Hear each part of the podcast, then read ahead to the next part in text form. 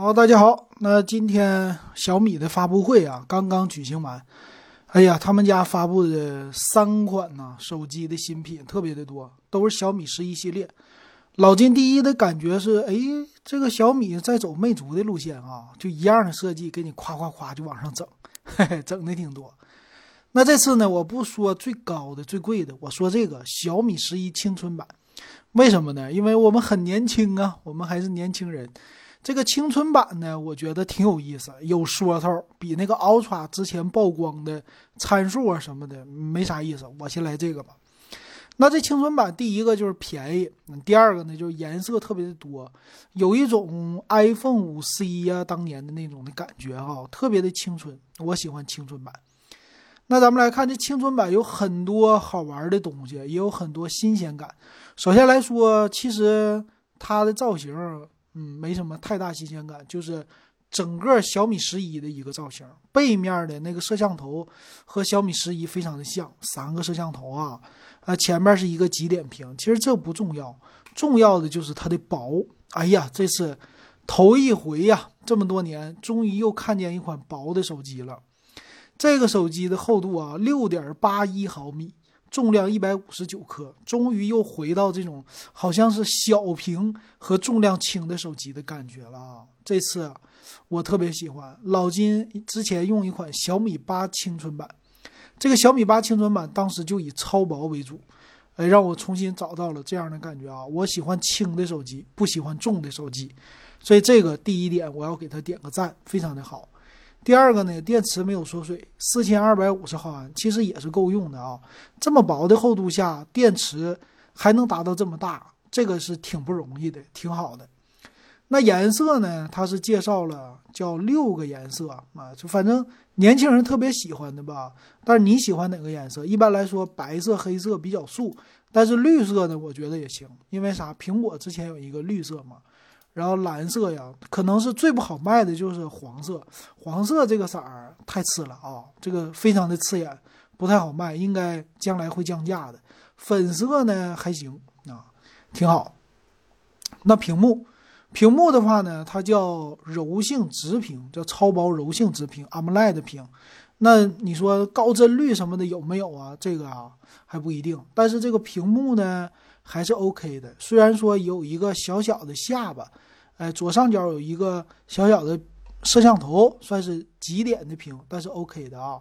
那说下巴也是超窄。那再有呢，一会儿我们详细参数里边来说啊。那这块屏它叫原色的显示，嗯，原色显示还是非常好，AMOLED 呀，颜色的色彩度这个就不用说了。反正总之他说这屏不差，那我也是。还行，相信它。那刷新率呢是九十赫兹，没有达到一百二十赫兹，所以玩游戏行不行呢？其实也是够的啊，九十赫兹看游戏的支持度嘛。那处理器呢？它首发了一个骁龙七八零 G 的处理器，这个七八零 G 呢，说是最新的五纳米的制程，呃，说是和骁龙八八八相同的架构。其实卖的售价啊，它也不算是特别的低。和骁龙八七零这个售价是持平的，那这个处理器到底有没有骁龙八七零这么能打呀？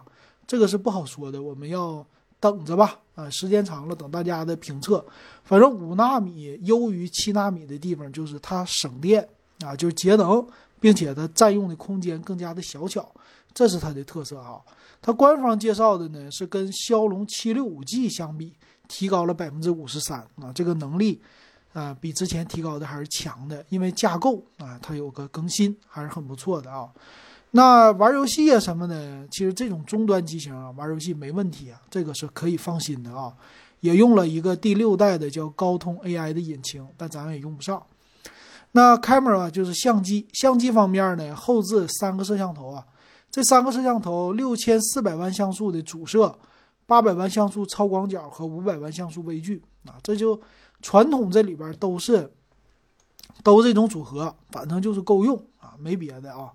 呃，你说拍照不清晰吗？它清晰，该有的功能都有了啊，也够了啊。六千四百万像素，那前置呢，它也有说叫前置两倍变焦，但是这个是数码变焦，并不是光学变焦。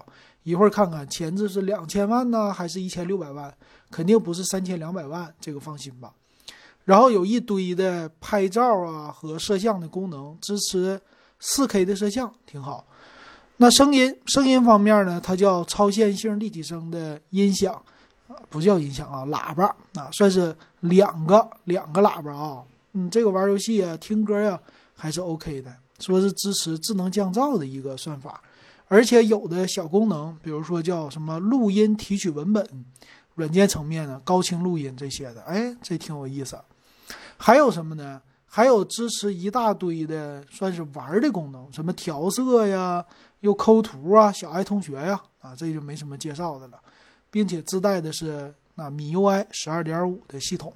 我们来看详细参数吧。其实它这次的售价卖的并不是特别的便宜，也就是因为是个首发。那厚度我刚才说了，六点八一毫米，这是第一大特点，我很喜欢。那它这边呢，我看了一下啊，指纹是侧边指纹，没有这个屏下指纹，带红外线的功能。红外线呢，可以说就是他们家现在独有的了吧，别人家可能还真没有啊。有 Type C 的接口啊，麦克风的接口啊，这没啥。那组合方面呢？它是内存八个 G 啊，然后存储一百二十八个 G 和二百五十六 G 两种。那内存呢，用的是 LPDDR4X 第一的方案。那机身的存储呢是 UFS 二点二的，也算是便宜的一个方案，嗯，不贵。那处理器呢，骁龙七八零 G 最新的处理器很好。屏幕算是一个小屏吧，啊，不能是特别大屏，但是差别不是那么特别大啊。六点五五英寸 AMOLED 屏，这个 AMOLED 屏呢，和之前的这个系列相比啊，还是挺不错的啊。九十赫兹刷新率够用，挺好。那摄像头呢？后置刚才说过了，前置和老金猜的差不多，两千万像素的，哎，就拍照足够用了。所以它这个拍照呢，呃，有没有取舍？有取舍，就是但是参数方面看着还是挺 OK 的。那充电呢？它的电池是。四千二百五十毫安，支持三十三瓦的一个充电，这个充电一般吧，但是也是一个小时出个头就可以充满，也是够用的啊。当然没有那种六十多瓦的爽啊，五十瓦也没放到，所以这是有成本的考虑的啊。支持五 G 的网络，啊，WiFi 六它带了，这一点比较好，在中端机型来说很不错了。那有蓝牙五点二的支持。那 NFC 的功能它也支持了，哎，这一点挺有意思啊。终端机型支持 NFC，挺好玩的。所以它其实支持的功能挺多，红外线、NFC 啊都有，还超薄，挺好的了。呃，剩下一大堆东西就没什么说的了啊。它没有3.5毫米耳机接口，看售价就两个版本嘛。售价方面呢，八加一二八的和八加二五六的，我这边还没刷出来。八加一二八呢是预售价两千两百九十九，八加二五六两千五百九十九。那看吧，两千两百九十九啊，我就说这个啊，它的售价其实并不低。虽然是骁龙的系列的首发，那这个主打的就是对于年轻人来说多一个选择。但是我觉得啊，这个售价单纯的从小米家的性价比来说，其实它不便宜。未来它是有非常大的降价可能，所以现在你说抢不抢购这个机型没有必要，啊，等六幺八等它降价，肯定会降价。为什么？红米家的我们看 K 四零，就拿 K 四零跟它比，啊，这个外观虽然不同，虽然说厚度他们家也有不同，但是如果单纯从性价比来说，那 K 四零系列一九九九起啊。骁龙八七零的处理器，骁龙八七零用的，我们看它的详细参数啊，它的存储用了什么？啊，这这俩的存储是不一样啊。骁龙八七零这 K 四零用的是 LPDDR 五的存储，机身存储是 UFS 三点一的，这整个都是高于它一个标准的。虽然说整个的这个骁龙八七零的处理器架构比它低啊，算是 A 七七的架构，但是我超不过你吗？还是能超过的。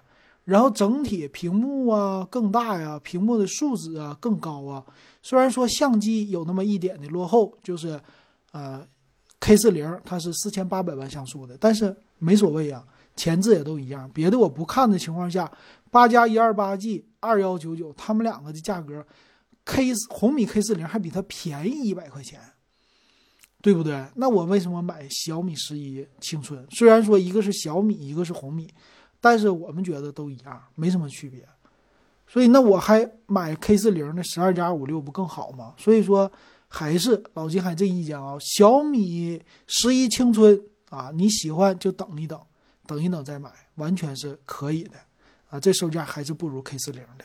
行，不知道有没有给你说的 OK 啊？如果你觉得还 OK，欢迎给我点个赞。那今天咱们就说到这儿。